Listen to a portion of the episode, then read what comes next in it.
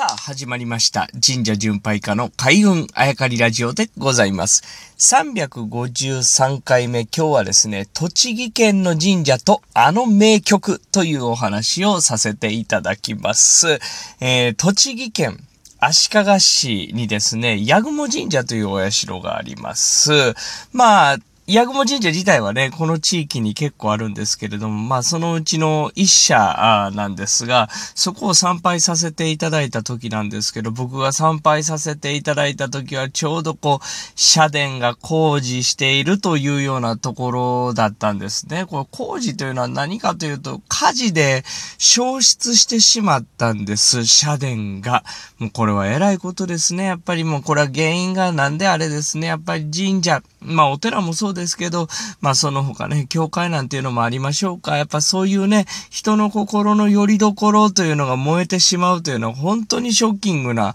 あことでございまして、僕も参拝をさせていただいた神社の中にはね、いくつかこう、やっぱり火事、あとは地震とかでね、亡くなってしまったんです。というようなところが結構ありました。まあ、しかし神社は宿る方、宿るものが大事なので、神様が燃えてしまったわけではないんですね。そういった意味で、まあ、社殿が、まあ、僕が行った時は社殿っていうのは完璧な形ではなかったんですけれども、うんまあ、参拝をさせていた。いただいたということでした。そしてそこの宮司とですね、えー、お話をさせていただくことができたんです。さあ、今日の、まあ、お題ですけどねえ、栃木県の神社とあの名曲、足利市、で、川が流れていて、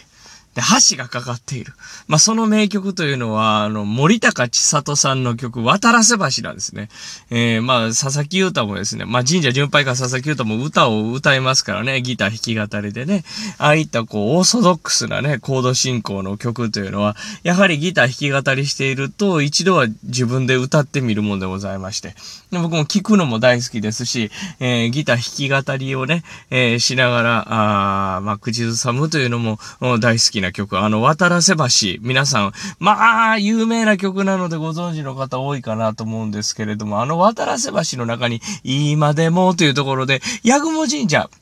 自、自体がですね、歌詞に出てくるのをご存知でしょうか？その、八雲神社というのは、あ何を隠そう、僕が今日ご紹介している、その八雲神社なんですね。それが、歌詞の中に出てくると。ね、歌詞というか、まあ、歌自体は大ヒットしましてね。ね、まあ、渡らせ橋という橋、あとは八雲神社とかっていうのもね、一気に有名になった。その八雲神社が、あ消失してしまう、社殿を消失してしまったということで、なんと、森高千里さんはですね、当時ライブを開催して、そのライブでですね、あの、お客さんから募金を募ったっていうことなんですね。で、結構な金額をですね、集まったその金額を、うん、どうぞこの社殿の再建にお役立てくださいということでご奉納されたというお話。僕が行った時はですね、宮司はもう本当に嬉しそうにそのお話されてましたね。素晴らしいじゃないですか。自分がまあ書いた歌でね、えー、神社が出てきてて、その神社がまあ焼けてしまったから、えー、その歌で、えー、自分がね、有名になれたという思いをですね、今度は奉納で返すということでね。で、え、まあ、というお話ですよ。宮司のお話を、今日お届けしてるんですけど、そういうことを聞いたことが、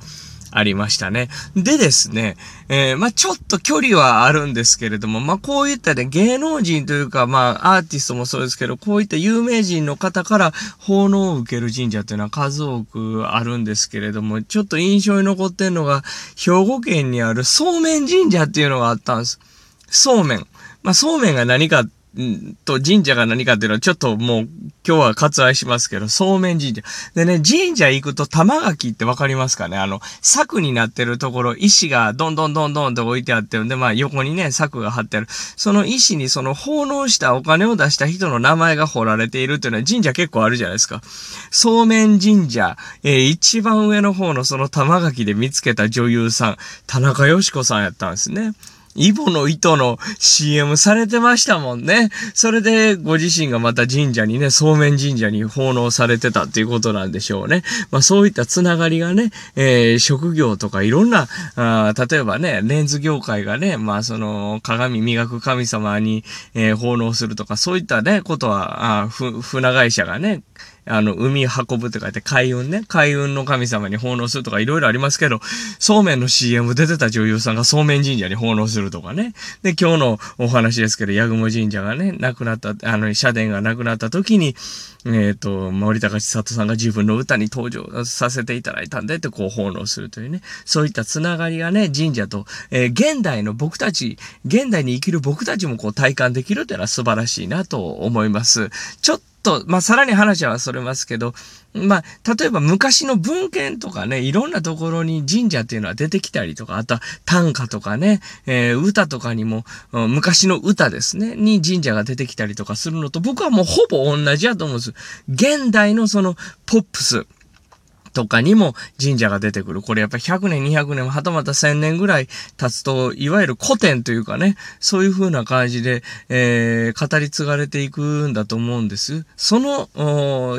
いつかは古典になるようなことを現代僕らが味わえてるというのも、またこれ神社の素晴らしいところかな。神社巡りの面白いところかなと思いまして、えー、今日はですね、八雲神社、渡らせ橋という曲に登場する八雲神社、えー、その、まあ、社殿はね、えー、今は新しく建ってますんで、ぜひ、え、今日紹介しましたんでね、参拝するときは社殿も含めて、森高千里さんの歌も含めて、え、感じていただければなと思って今日はお話をさせてせていただきました。